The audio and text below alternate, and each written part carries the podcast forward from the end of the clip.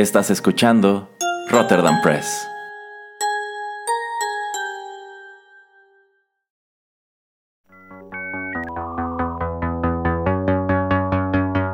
TechPili. El programa en donde analizamos la tecnología de manera relajada y divertida.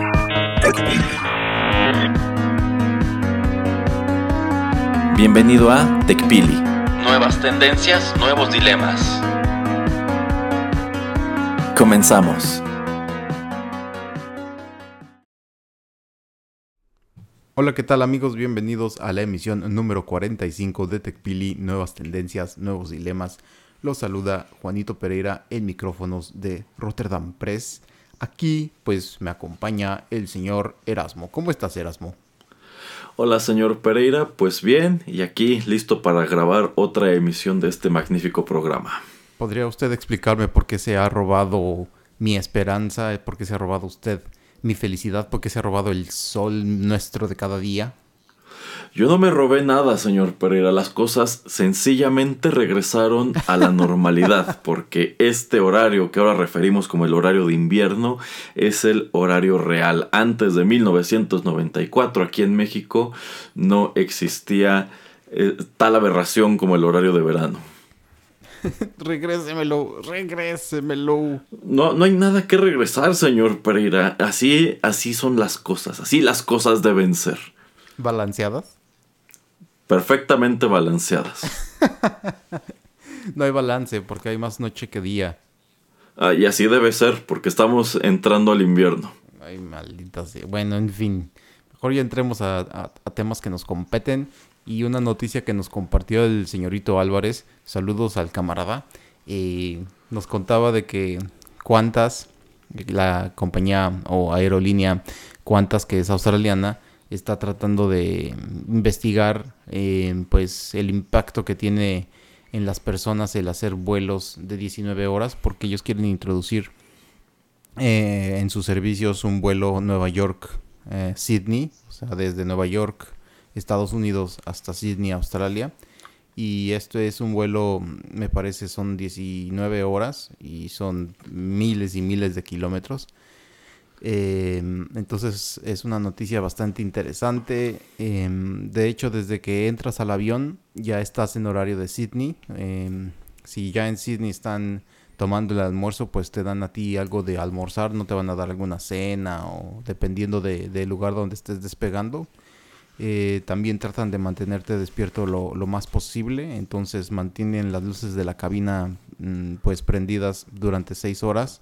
Eh, tienen actividades, tienen así como un poquito de ejercicio y otro tipo de, cuestiones para pues mantenerte activo eh, nuevamente para tratar de que pues tu cuerpo de una manera yo digo súbita se adapte al tiempo de, de, Sydney, Australia, que pues la diferencia de horario pues sí es muy muy grande. Eh, y entonces también por eso quería comentar, o empecé con el comentario de, de, lo del cambio del horario al horario irreal. Y, este, em, y bueno, Erasmo, tú eres de esos que se queja cuando llega el horario de verano porque sientes que no te adaptas. Eh, pues ahora tú qué piensas acerca de esto de, pues en primer lugar de tener que estar volando por 19 horas. Supongo que te dan tres comidas ahí. La verdad no, no en el artículo y en el video que vi solamente vi que les daban dos, pero supongo que les dan desayuno, comida, cena. ¿Y cuál es tu impresión? ¿Tú qué crees que, suceda? Y tú están solamente en fase experimental. Eh, ¿Cuáles son tus impresiones?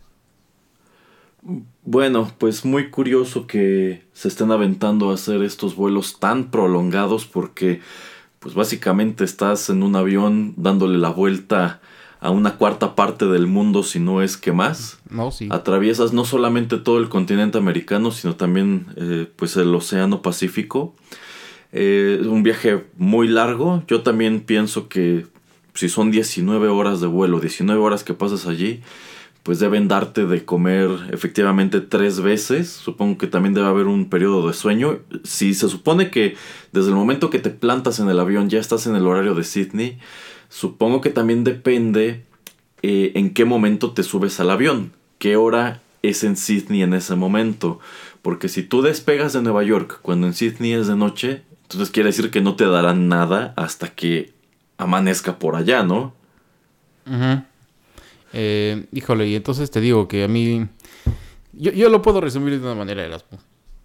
E, el, el, gran este, investigador Ian Malcolm lo dijo muy bien. a ver, ¿qué dijo? Que e, e, esta gente, ya sabes, por el capitalismo estaba muy preocupada y por si podían hacerlo, que nunca se detuvieron para pensar si deberían de hacerlo.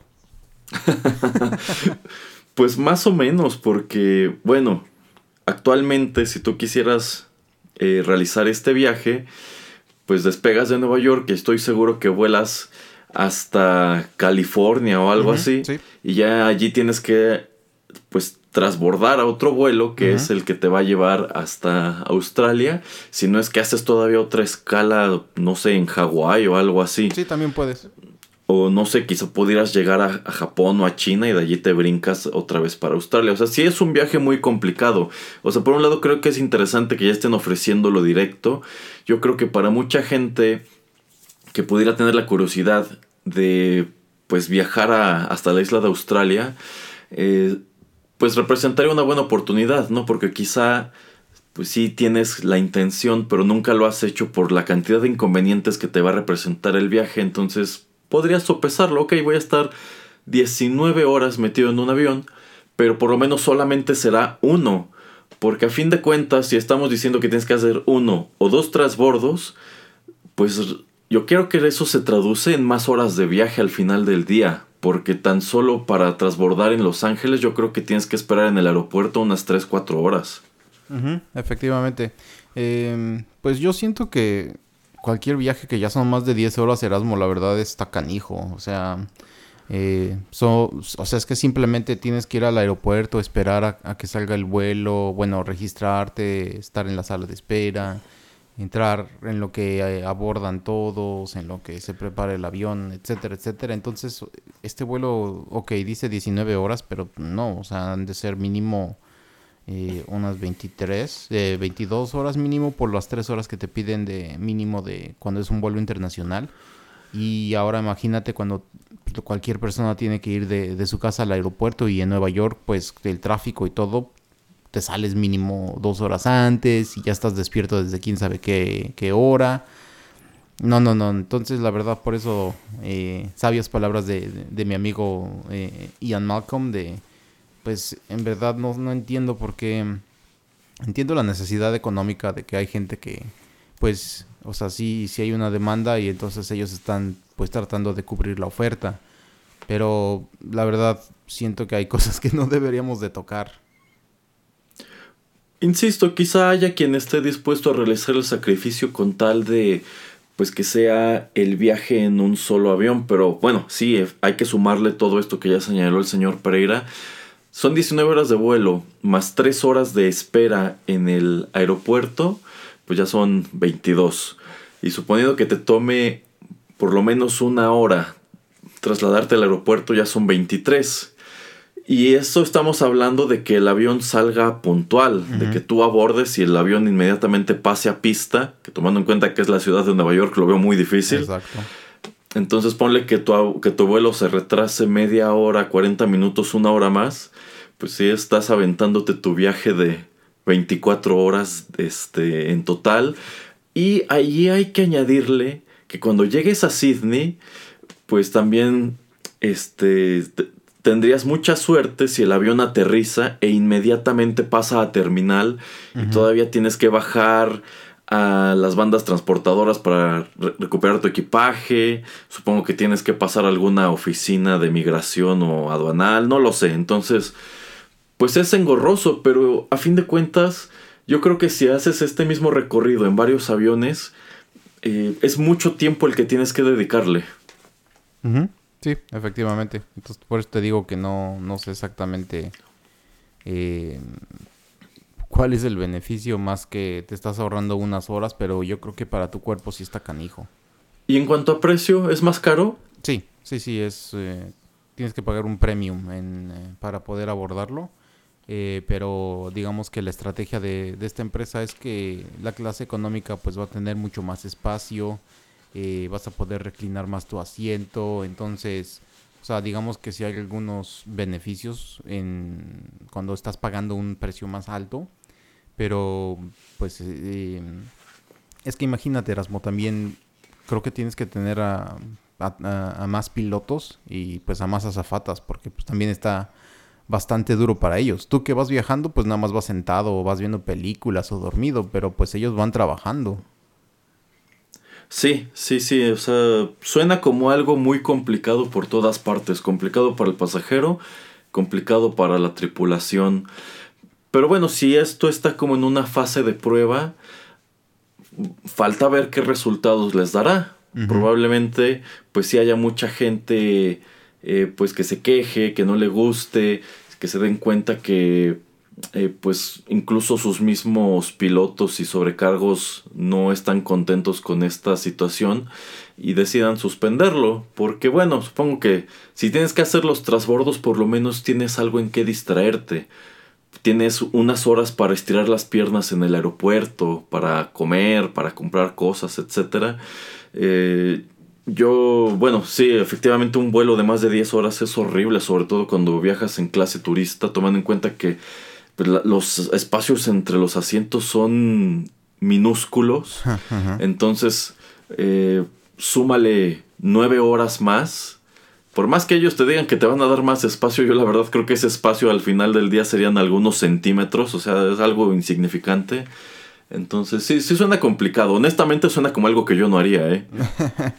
Eh, lo único que lo puedo yo comparar con una experiencia propia es alguna vez hace muchos años, casi más de 10 años, tomé un tren eh, por 24 horas. Literalmente no me bajé del tren. Entonces sí, sí es duro. O sea, sí es duro. El, espacio es más o menos, eh, digamos, pues, similar.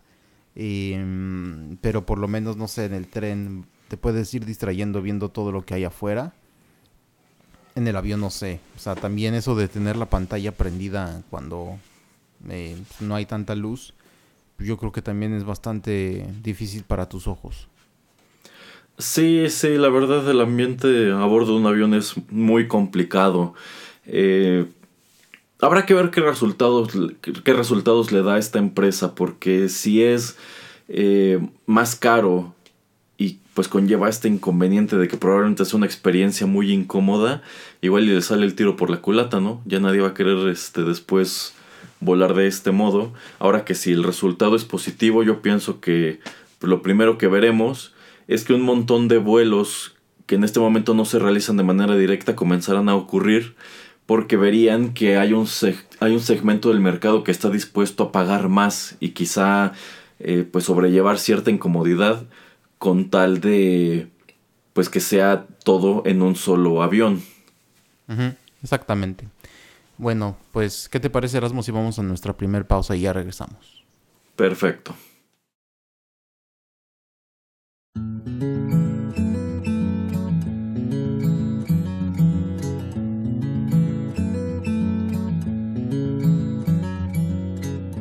Is verrekte veel te zeggen en te liegen nog veel meer. Heel veel bagger bloot te leggen, al doet het graven nog zo'n zeer. Ik ben een eikel, maar ik leer. Een oceaan om in te vluchten, nooit jaloers te over zijn. Liefde om je hart te luchten een oceaan, hoe lekker zou het zijn?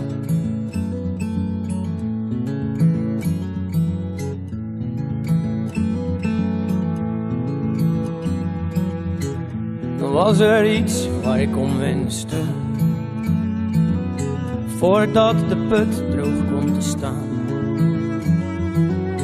Dan was het lang, zullen ze leven, familie waar ik veel van hou en voor wie ik sterven zou. Een oceaan om in te schuilen, nooit alleen meer hoeven zijn. Ik heb gesmeekt niet meer te huilen, alsjeblieft. Het leven jaagt geen angst meer aan. Ik heb al zo ver moeten kruipen. Laatste stuk zal ook wel gaan tot ik ga staan. Een oceaan om in te vluchten. Nooit jaloers te hoeven zijn. Liefde om je hart te luchten. Een oceaan alleen van mij. Een oceaan om te verzuipen. Dag of Laat die ander nu maar kruipen. Een oceaan vol tranen is van mij. Alleen van mij.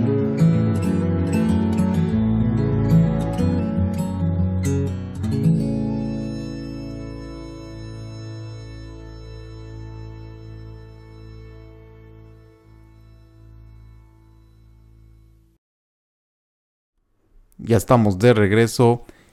Y bueno, pues hablando acerca de vuelos, acabamos de escuchar a la banda favorita holandesa de Erasmo, Raccoon. Ah, excelente, el regreso de los poderosísimos Raccoon. Con su canción Ocean, o sea, Océano en, en, en holandés. Esto sale en la película Alice is Family del año 2012. Para que no diga Erasmo que no le complazco con las peticiones musicales. sí, sí, ya ven que el programa anterior estábamos hablando precisamente de que me acordaba bastante de esa banda, nada más por el nombre, que se me hace jocosísimo. y bueno, eh, Rotterdam Press presenta Cocinando con Chuck Pili. Órale, Juanito y la cocina. Un espacio para ver todo lo que tiene que ver con comida. Y... Muy bien, esos espacios me gustan, señor Pereira.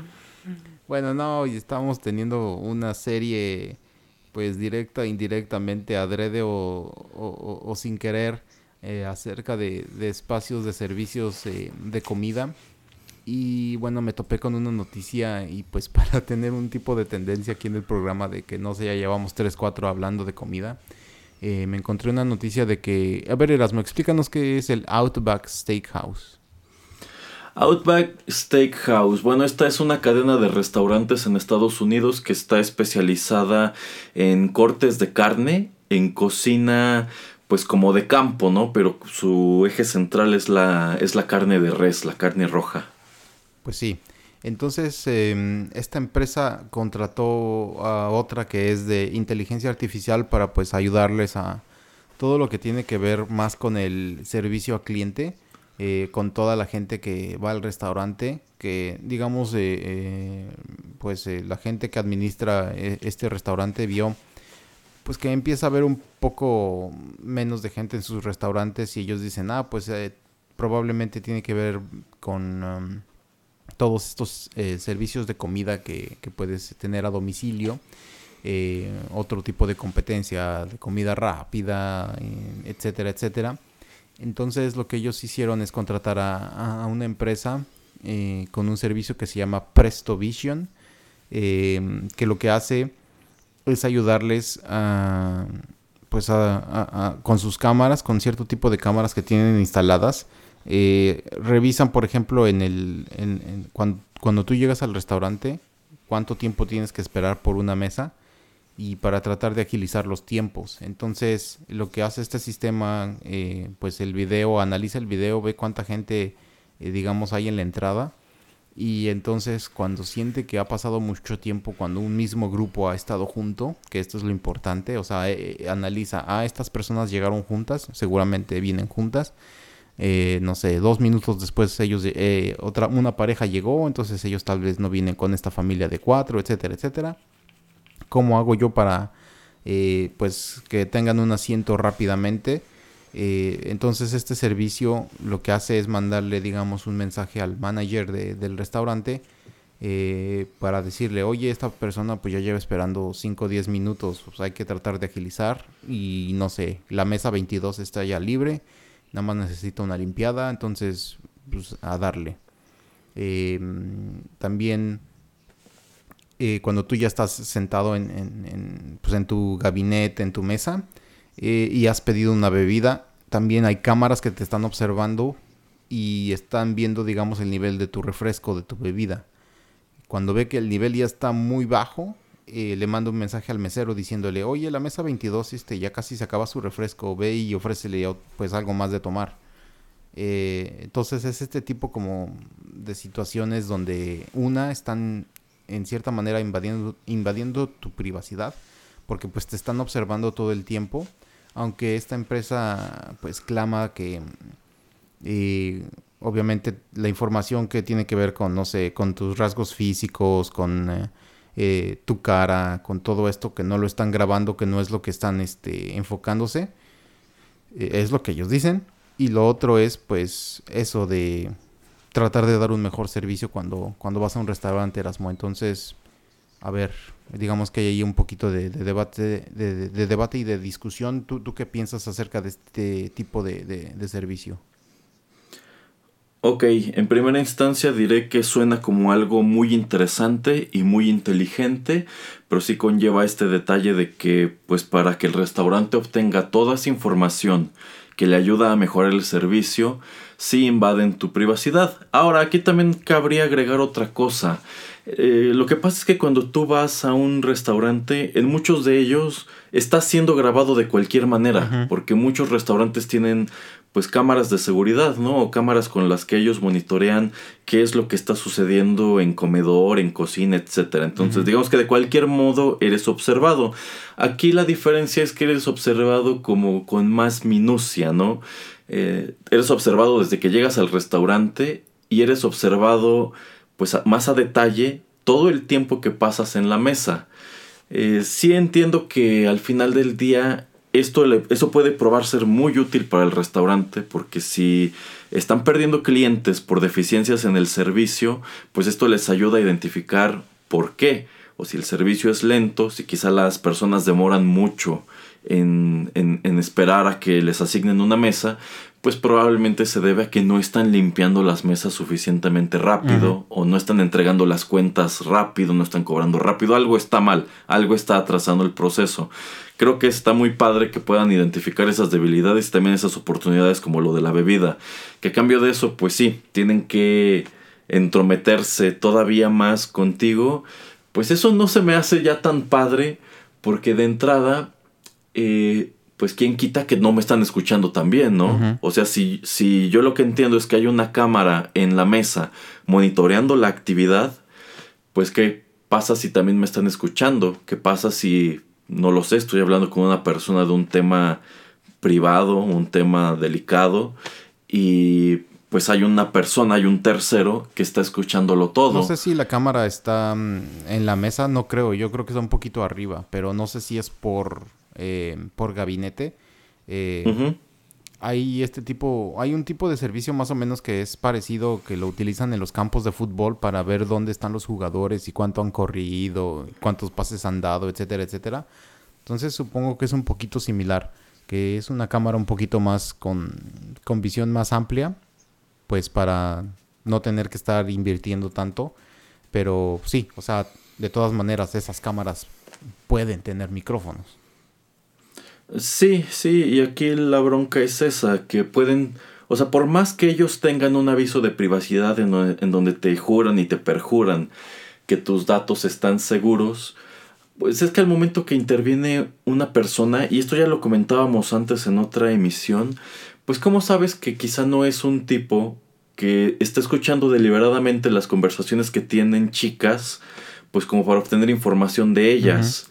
Este, no lo sé, o sea, pienso que es una situación en la cual pues hay cosas buenas y cosas que se pueden prestar a no ser tan buenas. Eh, yo creo que ya que te estén inspeccionando tan a detalle como lo que sucede en la mesa, ya está muy, este, ya, ya está de más.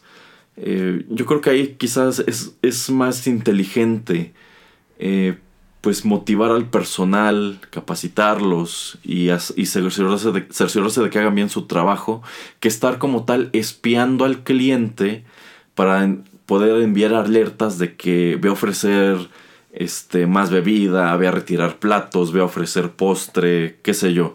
En todo lo que respecta a los tiempos de espera de asignar mesa y obtener información de, pues quizá cuánto tiempo promedio se tarda un comensal allí, cuánto están tardando en dar cuenta, en cobrar, etcétera. Yo creo que por ese lado está muy interesante, pero ya llevarlo tan a detalle de que se esté monitoreando la actividad de la mesa, creo que eso ya no está muy padre que digamos. Y siento que también eh, ellos mienten un poco porque creo que van a tratar como de eh, pues tener menús eh, dependiendo eh, quién eres y con quién vayas. Si eres un papá que va con su esposa y sus dos hijos de, no sé, menos de 10 años, eh, yo creo que ellos van a recabar la información. Ah, este, los papás de, en ese rango, en ese grupo, esto es lo que más comen. Entonces, cuando llegues mesera, que tal vez traes, no sé, tu Apple Watch o algo que no, o sea, tal vez tú, en, tu, en tu teléfono, en, en tu iPod,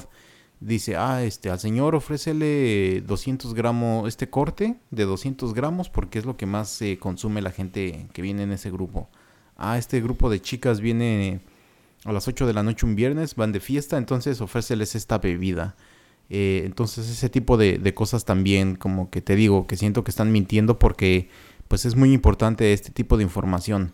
Que te digo, ellos no lo van a tratar de asociar eh, con nombre y apellido, pero pues sí está bastante canijo creerles. La verdad sí.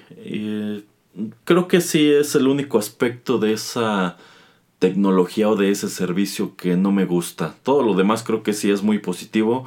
Supongo que para ellos como restaurante, como negocio, también es información muy valiosa eso, saber qué está pasando en tu mesa porque pues tan solo así pueden empezar a detectar en qué restaurantes son populares ciertos platillos y en cuáles no. Y eso les, les da mucho campo para maniobrar sus menús, para maniobrar lo que compran, para pues jugar con sus costos, etcétera. O sea, para ellos como negocio está muy padre, pero creo que como consumidor pues no está chido que te hagan eso, ¿no? Porque ¿qué sigue? Después te van a poner una cámara en el baño que esté midiendo cuánto tiempo te pasas en el baño y qué estás haciendo y que le haga close up a tu celular a ver qué ves mientras estás en el baño. Pues yo creo pues no. que pues eh, déjate en el baño, sino tal vez también en, en la mesa van a poder estar observando lo que estás viendo en, viendo en tu teléfono, porque pues ya ves que la mayoría de nosotros lo utilizamos aunque sea por eh, espacios de 30 segundos, un minuto, cuando aún estamos con otras personas, los, los utilizamos. Entonces, pues, ¿quién quita que están también revisando eso? Exacto. Entonces, ese, ese punto sí no, no me agrada. Y bueno, otra cosa que también estaba unos grupos, eh, eh, sobre todo de trabajadores quejándose, es de que dicen, bueno, con este tipo de servicio es mm, como una excusa o una manera de que ellos van a tener, de que el manager va a tener prueba eh, de tu eficiencia. O sea, si a Erasmo le toca de la mesa 22 a la 30 y es donde el servicio es un poquito más pobre, es más lento, entonces yo voy a poder llegar como manager y decirle a Erasmo, oye Erasmo, pues tú no me estás este, eh, trabajando bien, estás este, siendo flojo cuando la gente eh, necesita su bebida no estás, cuando ya quieren hacer una orden no estás y pues aquí lo tengo todo documentado, pues entonces te voy a tener que dejar ir Erasmo porque pues eh, no estás haciendo el trabajo como debes. Aunque tal vez tú seas una persona muy, muy servicial, muy chida y que nadie se queje contigo directamente, pero pues eh, los datos duros, como quien dice, muestran que, que estás haciendo pues no lo que ellos te están pidiendo o no estás eh, dando el servicio de, acuerdo a los estándares de, del Outback. Pues es que también es algo muy benéfico para ellos porque pues efectivamente pueden detectar eh, ese, esos, ese tipo de detalles que bueno, yo creo que en un restaurante pues es muy importante, ¿no? Porque pues un mal mesero te se traduce en una mala experiencia para el cliente y esa mala experiencia en el cliente puede significar que jamás regrese y que de hecho pues no recomiende tu establecimiento, etcétera. Pero a fin de cuentas se supone que para eso el restaurante y sobre todo ese tipo de restaurantes tienen un gerente, un jefe de piso, o sea, tienen gente que debe estar supervisando a su personal. Entonces yo creo que si de pronto tienes una sucursal en donde el servicio es muy deficiente, es porque de entrada quien está a la cabeza no está haciendo su chamba. Pero ya con esto también vas a poder deshacerte de esa persona. O sea, con el... Pues es que en ese caso mejor deshazte de todos los meseros y automatiza de una vez este todo el, el, servicio, ¿no? Mejor pone unas tabletas en las mesas y que el cliente allí pues ingrese su pedido y pues te olvidas de, de la persona. Pero pues yo creo que ya lo hemos mencionado en otros programas, el factor humano sigue siendo muy importante, que no siempre es perfecto, que no siempre es lo que queremos. Este, pero creo que es algo que por lo menos en este momento el mercado no está listo para abandonar del todo. sí. Y bueno, eh, para traer otro ejemplo de dónde, de cómo se utiliza la inteligencia artificial en, en los restaurantes o en el, eh, en cómo se hace la comida, tenemos el ejemplo no de esta compañía, pero sí en Domino's Pizza, de que también tienen cámaras en donde están haciendo o, construyendo las pizzas, entonces están revisando a sus trabajadores, están viendo de qué manera las hacen.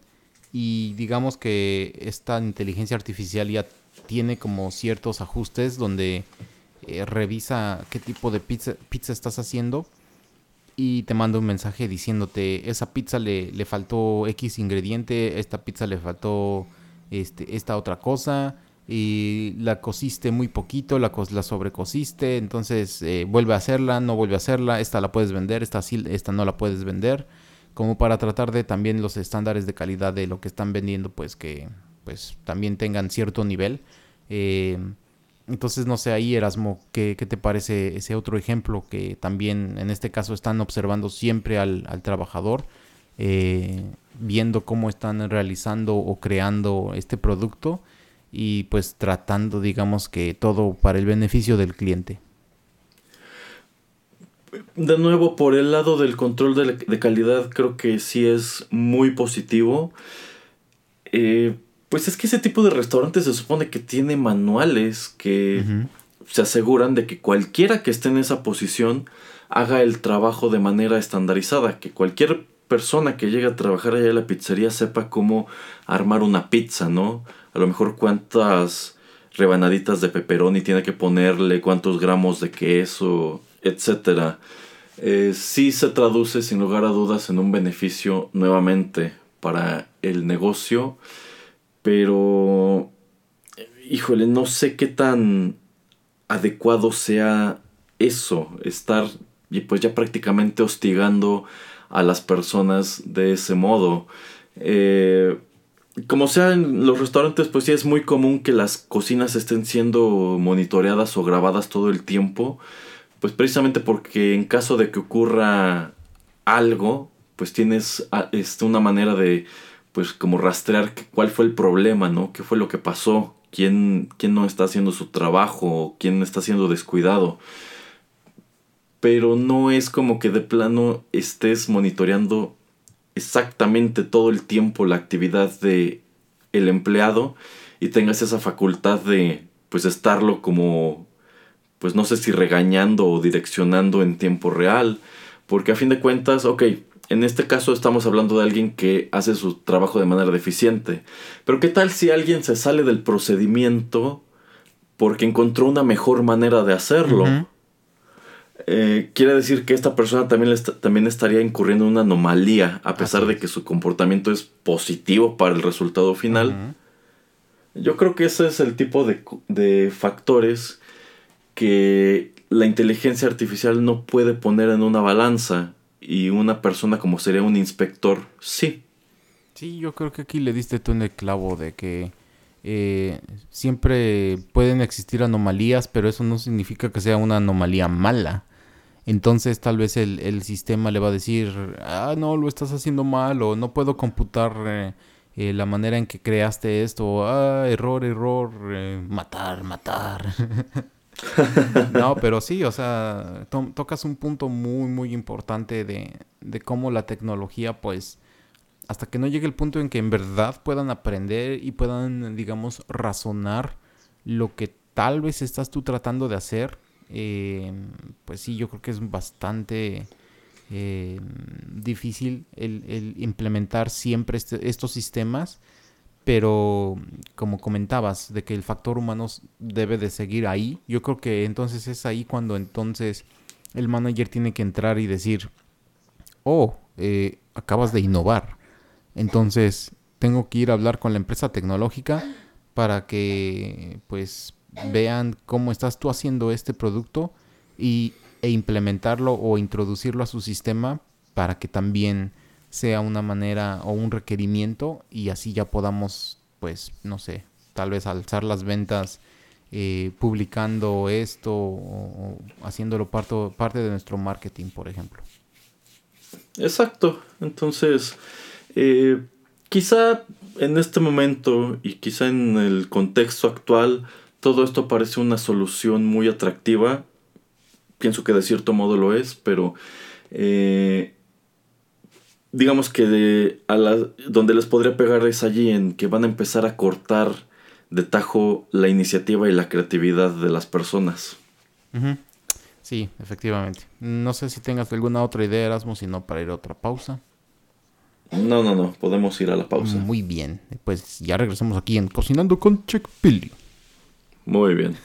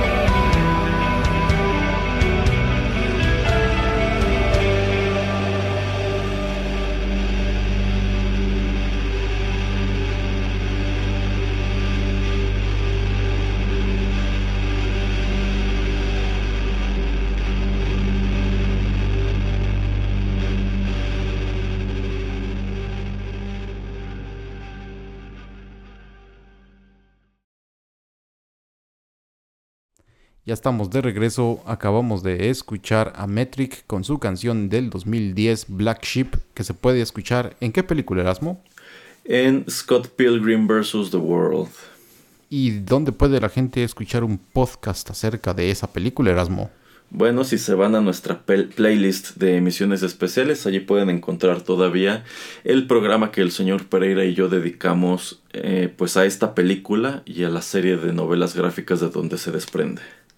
Efectivamente. Y bueno, pues eh, ya regresando a temas tecnológicos, eh, pues también quería hablar de este tipo de restaurantes que están surgiendo que se llaman muy, muy restaurantes, M-U-Y, eh, sí, es adrede que, que se llame muy, em, que es un tipo de servicio ahora que lo están llamando como restaurante o cocina en la nube, que son eh, cocinas compartidas, que eh, se parecen a WeWork, que son estos espacios de oficinas donde tú puedes rentar hasta solamente un, escritorio para poder trabajar eh, en, una, en un lugar pues con bastantes cosas, comodidades, etcétera. Entonces lo que está haciendo esta empresa de, de muy restaurantes es tener espacios donde tú puedes llegar, eh, tal vez rentar un poco y empezar a cocinar. También lo bueno de este tipo de servicio es que mm, cuando llega pues un comensal, eh, tiene varias pantallas y donde están mostrándoles lo que, pues, lo que está en oferta.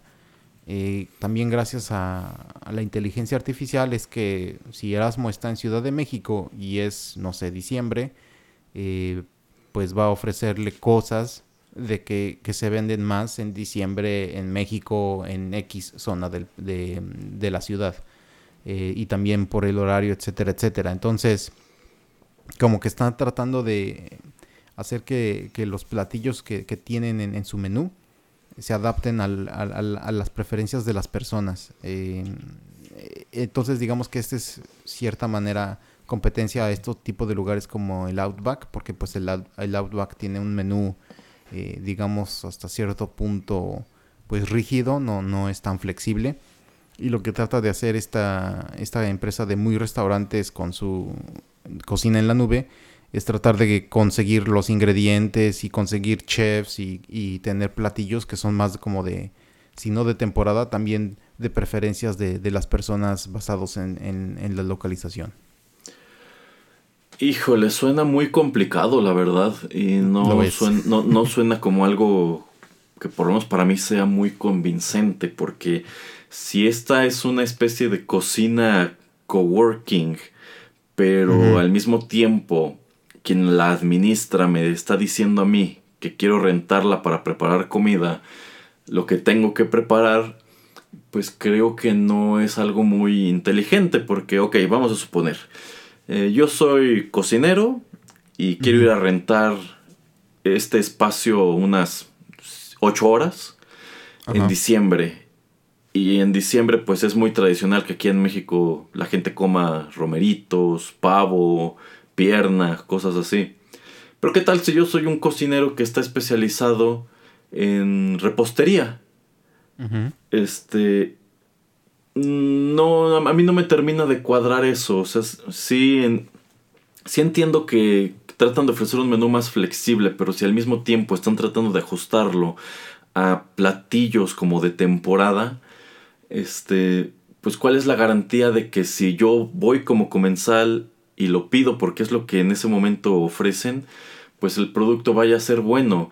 O cómo vas a asegurar una constancia de calidad si las personas que están en cocina están cambiando todo el tiempo. No, no lo sé, no, la verdad a mí no, no, no me suena como algo muy convincente, del mismo modo que de igual manera nunca me han parecido muy convincentes todos esos conceptos de coworking. eh, bueno, eso vamos a poder hablar de, ello en otro, en otro episodio. Lo podemos dedicar solamente a eso. Pero en este caso, yo siento que Erasmo quiere cocinar la próxima semana, 8 horas diarias, 5 días. Manda un menú y entonces siento que este restaurante va a conseguirte los ingredientes, va a tener las herramientas que necesites para que tú cocines y aparte va a promocionar tu platillo, pero también lo que está haciendo la empresa es diciéndote a, ti, Erasmo cocinero, a este, no sé, a ti te gusta hacer muffins y croissants, pero pues en esta época lo que la gente más come son croissants.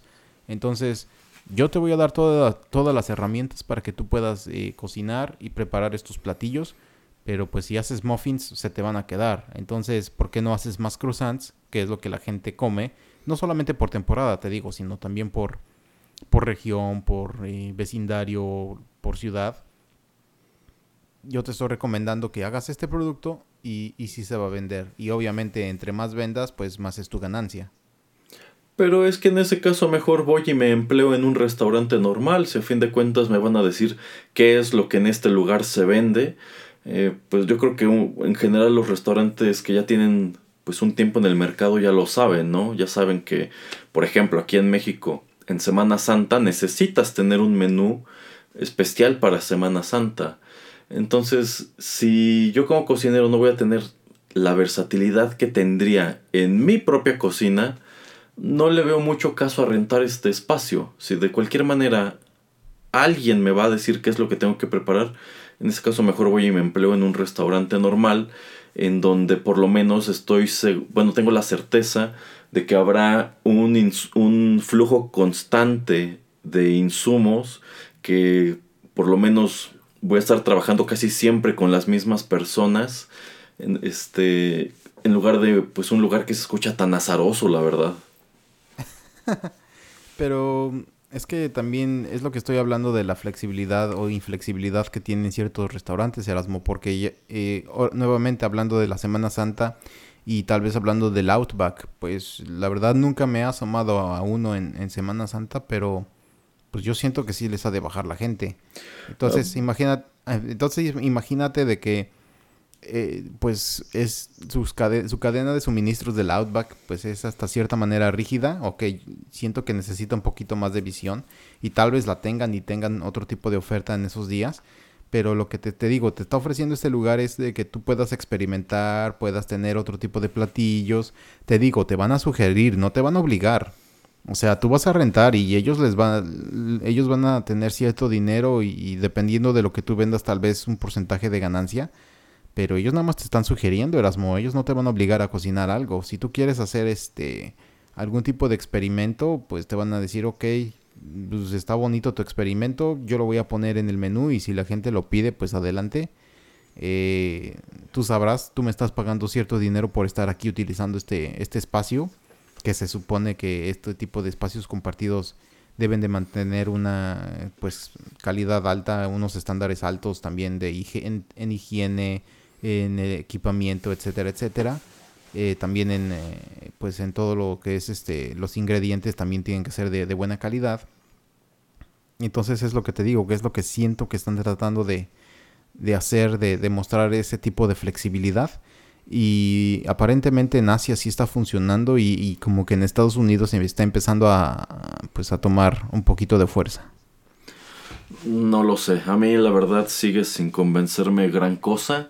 Si yo me dedicara a la cocina creo que no, no es algo que, que yo haría y como comensal tampoco se escucha como, como algo que me interese mucho probar. Ay, usted del inflexible. Pues sí, sí, sí soy inflexible, no soy como estos muñecos de hule que se estiran y se hacen nudo. A, a- a mí me gusta ir a restaurantes normales, señor Pereira. Ay, ya lo veré entrando a uno de estos. Ya verá, ya verá. O- ojalá no, porque fíjese, este, seguramente, es que en este momento se me va el nombre, pero hay una cadena de restaurantes de, de comida italiana que yo siento que, ese- que esto es más o menos lo que intentan. Vapiano creo que se llama la, la cadena.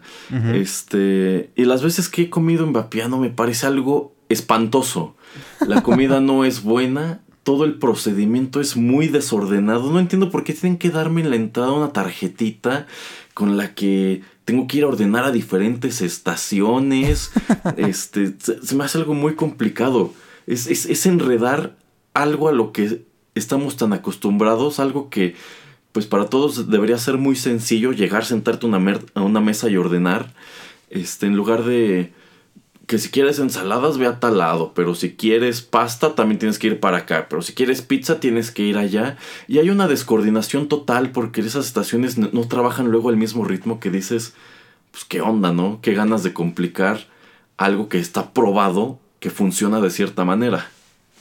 Eh, pero pues también está probado que este servicio funciona pues ya que tienes a y hay muchas empresas que eh, hacen o que han copiado el mismo servicio y para los escuchas que no sepan lo que es Vapiano pues es un servicio digamos que quiere ser como de comida rápida italiana en el sentido de que es Pero no es nada rápida. No, yo sé, bueno, intenta ser rápido. puedes tener tu pizza, tu pasta, tu ensalada, como dice Erasmo, tu postre pero sí, cada uno de estos mm, platillos, o mm, no platillos, pero categorías, puedes ir a ciertas filas, formarte y esperar a tu turno para que enfrente de ti lo estén preparando y ya tengas tu, pues, eh, tu comida y entonces después vas y buscas una mesa y te sientas con quien haya sido.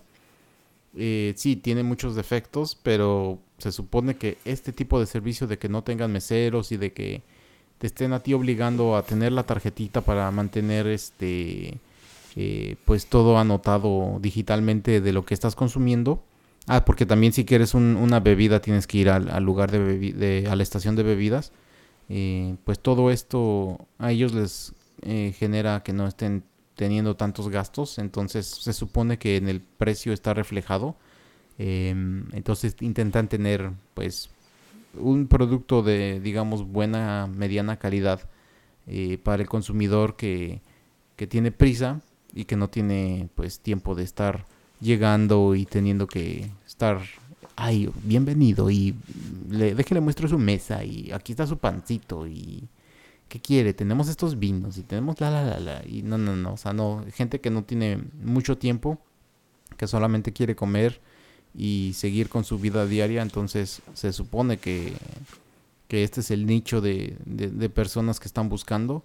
Pero sí, o sea, yo entiendo que, que tiene bastantes deficiencias, pero es también debido, yo creo, a, a su popularidad.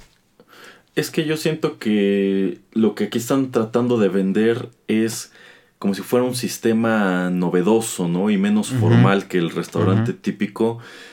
Pero, híjole, para mí no funciona realmente. Las veces que he visitado este tipo de lugares, la verdad sí he salido muy defraudado, muy decepcionado, este, porque pues por lo menos un restaurante normal tiene por regla general de que si vas en un grupo, pues los platillos tienen que ir saliendo es, parejos, ¿no? Este, tienes que respetar los tiempos en que se va sirviendo. Y pues aquí, pues me parece terrible que si alguien va y pide una ensalada y alguien va y pide una pizza, pues este, de pronto sale muy rápido la pizza y la ensalada se tarda un montón porque el que está en la estación de ensaladas, pues nada más anda allí este, viendo pasar la mosca, ¿no? No, no, no, la verdad a mí no es un concepto que me parezca para nada atractivo. Y no es rápido, no es económico, este, no, no, no, no. Creo que creo que es un gran timo, la verdad. bueno, bueno, esa es eh, la impresión de Erasmo. Yo la verdad eh, sí siento que eso de tener que estar esperando por tu comida, eh, pues haciendo fila es un poquito tonto, pero sí siento que es un poco más barato. y sí, o sea, yo de preferencia voy y me siento en algún lugar, pero pues cuando quieres, no sé, una pasta en cierta manera un poco más eh, rápida, pues, pues lo haces de, eh, con este tipo de restaurantes. Pero en fin, Erasmo, eso es, eso es lo que hay. Pues sí, pues sí. bueno, ¿qué te parece si vamos con, con nuestra última pausa y ya regresamos a cerrar el programa? Excelente.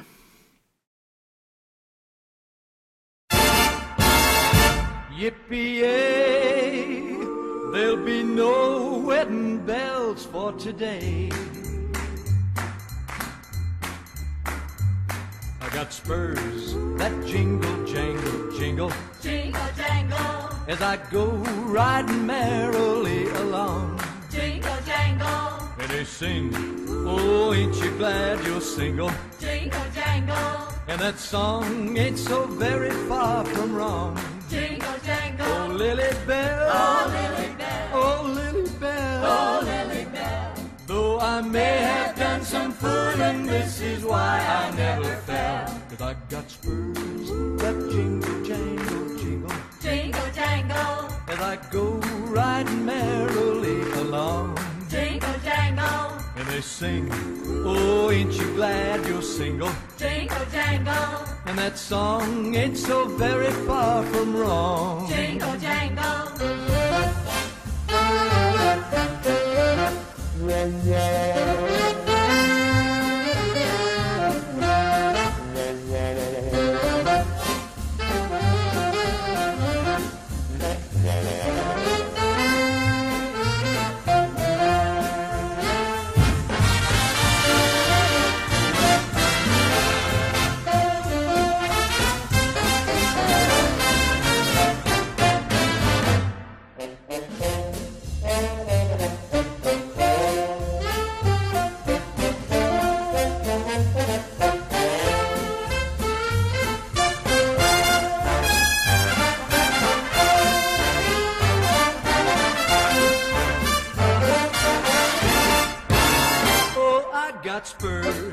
That jingle, jingle, I got jingle. spurs that jingle, jangle, As I go jingle. riding merrily As I along. go riding merrily along. sing, oh, ain't you glad And you're they sing, single? oh, ain't you glad that And you're that song single? ain't so very far And from that wrong. song ain't so very far from wrong. Oh, Lily Bell, oh, Lily Bell, though I may have done some fooling, this is why I never why fell. that I never spells that jingle, I jangle, got jingle. that jingle, As I jangle, go jingle. riding merrily As I along. go riding merrily And they sing, along. oh, ain't you glad And you're sing, single? no, ain't you glad that And you're that song single? ain't so very far And that from wrong. song ain't so very far from wrong.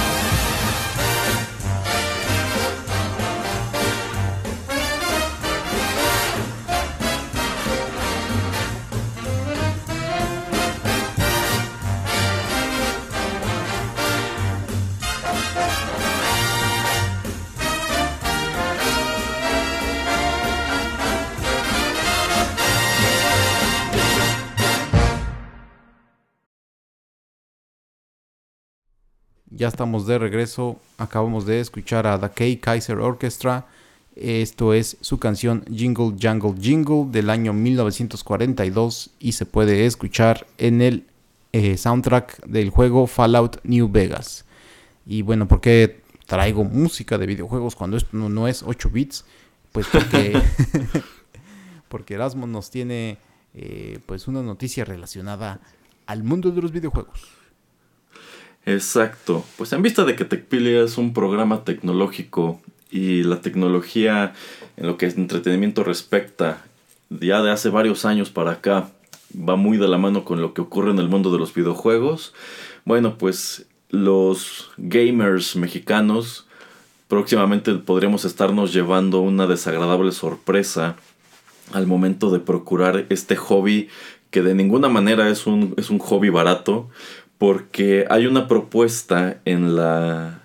No, no recuerdo si es en la Cámara de Diputados o en, o en el Senado, pero quieren... eh, están promoviendo un impuesto especial a los videojuegos.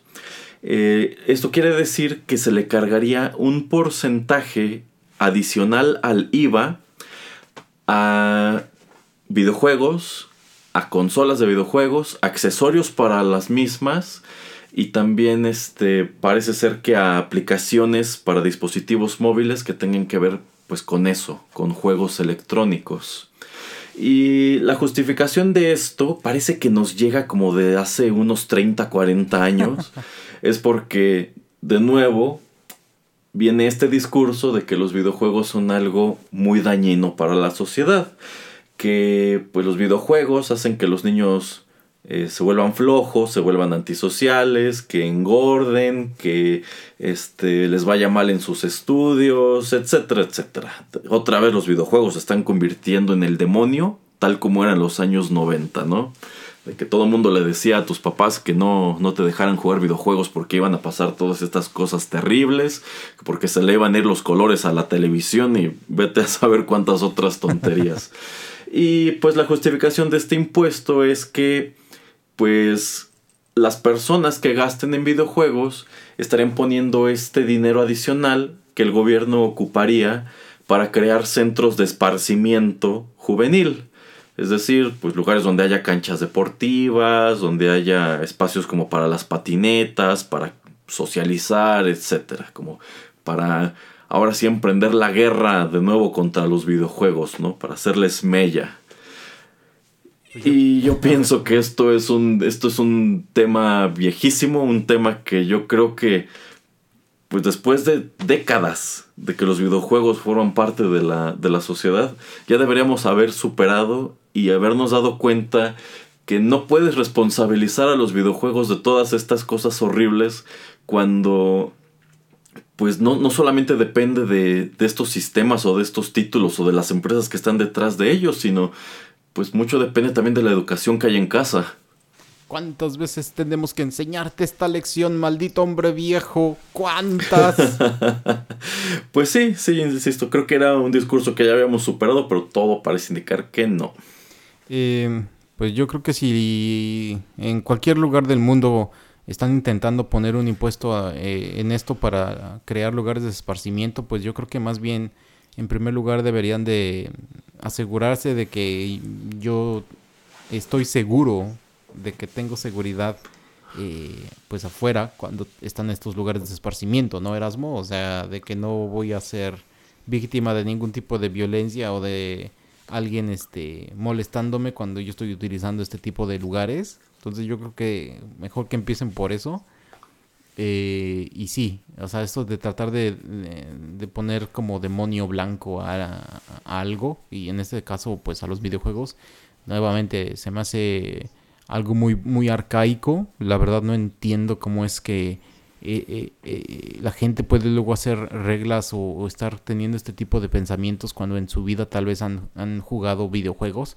y déjate de eso, o sea, siempre es como una percepción o es súper subjetivo, o sea, no lo hacen ni de una manera en que han estado leyendo investigación científica, artículos científicos que se van a diarios eh, que son científicos que tienen bastantes de estos artículos.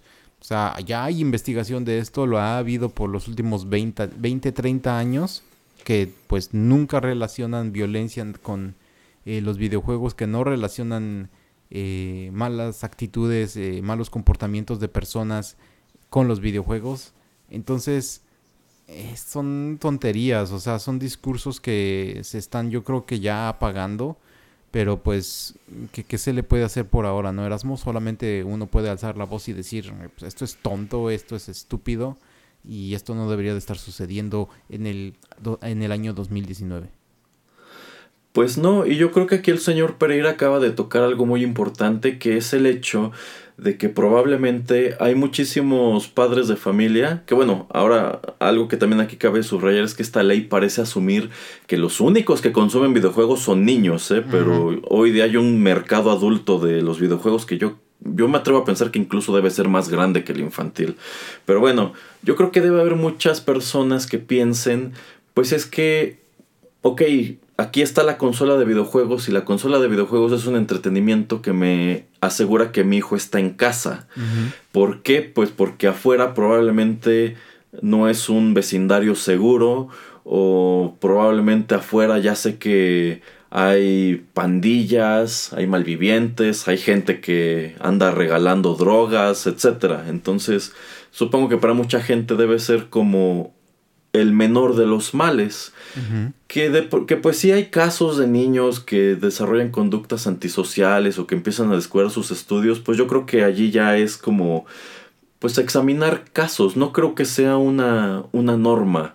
Yo creo que esos niños que descuidan sus estudios por jugar videojuegos, descuidarían sus estudios por cualquier otra afición porque no hay una figura que los encauce o quizá ellos mismos uh -huh. no tienen la disciplina o la voluntad de pues como que tener ese equilibrio, ¿no? De que una cosa es el estudio y una cosa son las relaciones in- interpersonales y otras son los videojuegos. Yo creo que esas, esos niños, así su hobby fuera el fútbol, así fueran las patinetas, así fuera leer, pues ya tienen esta, esta personalidad pues que no, no, no, no equilibra eh, todos, todas, todas estas cosas que menciono.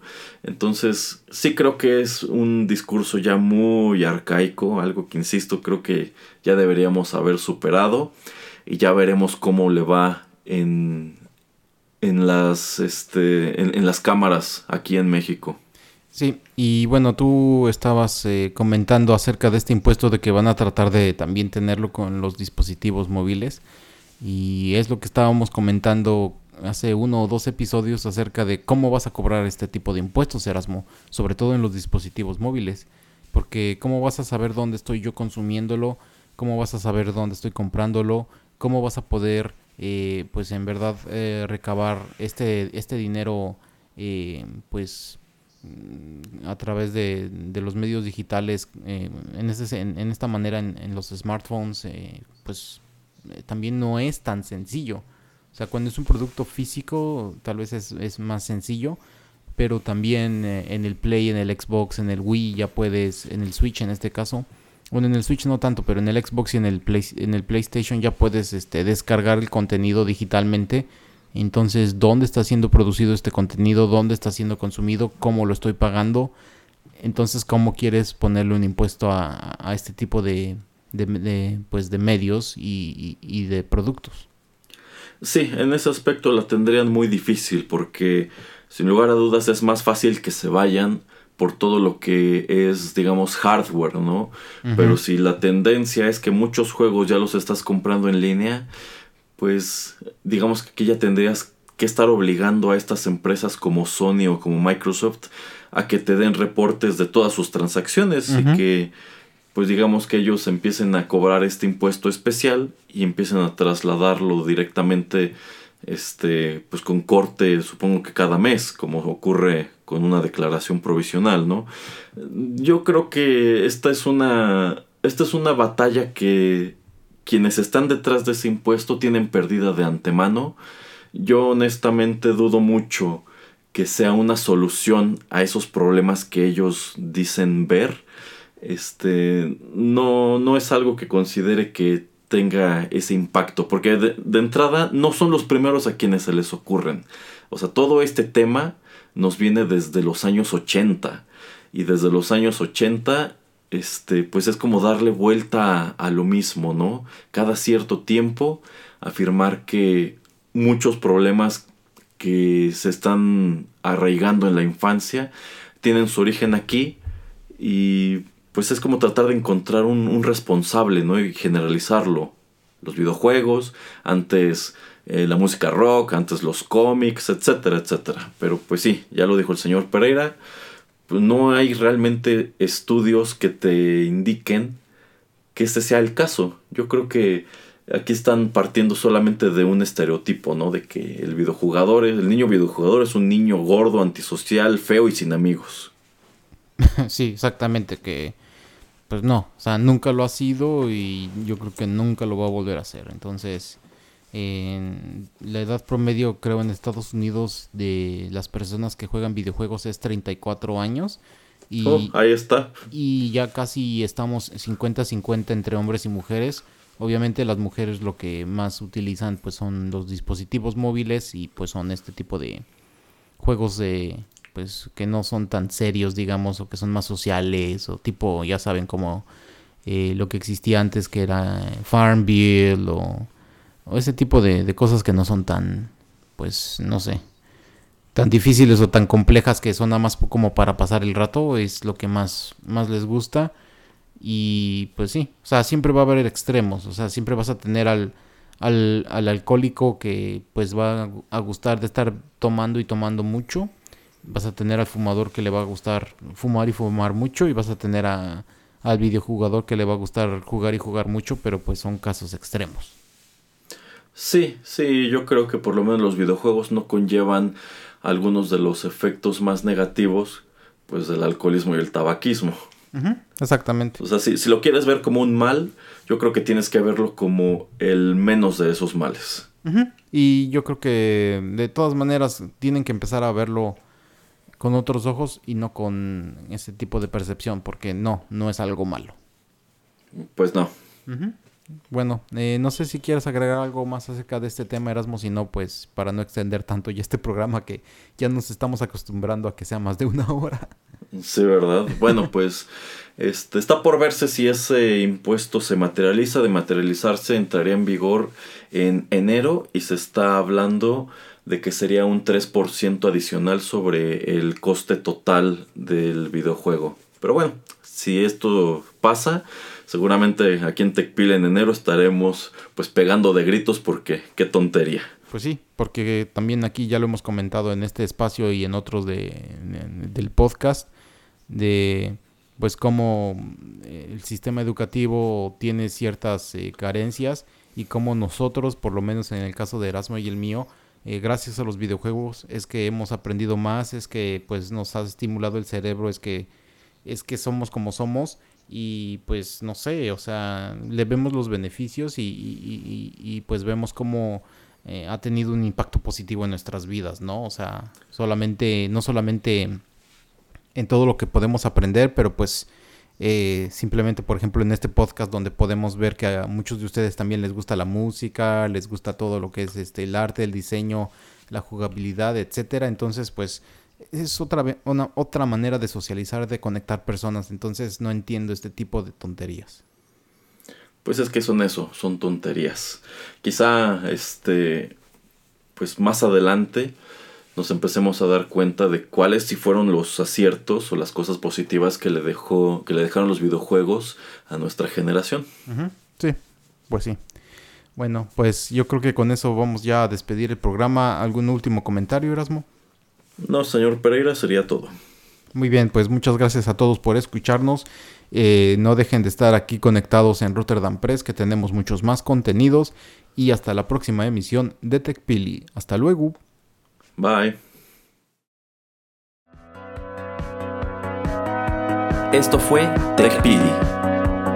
Nos escuchamos en la próxima emisión para continuar la charla y el análisis de todo cuanto a tecnología se refiere. Te esperamos aquí, en Rotterdam Press.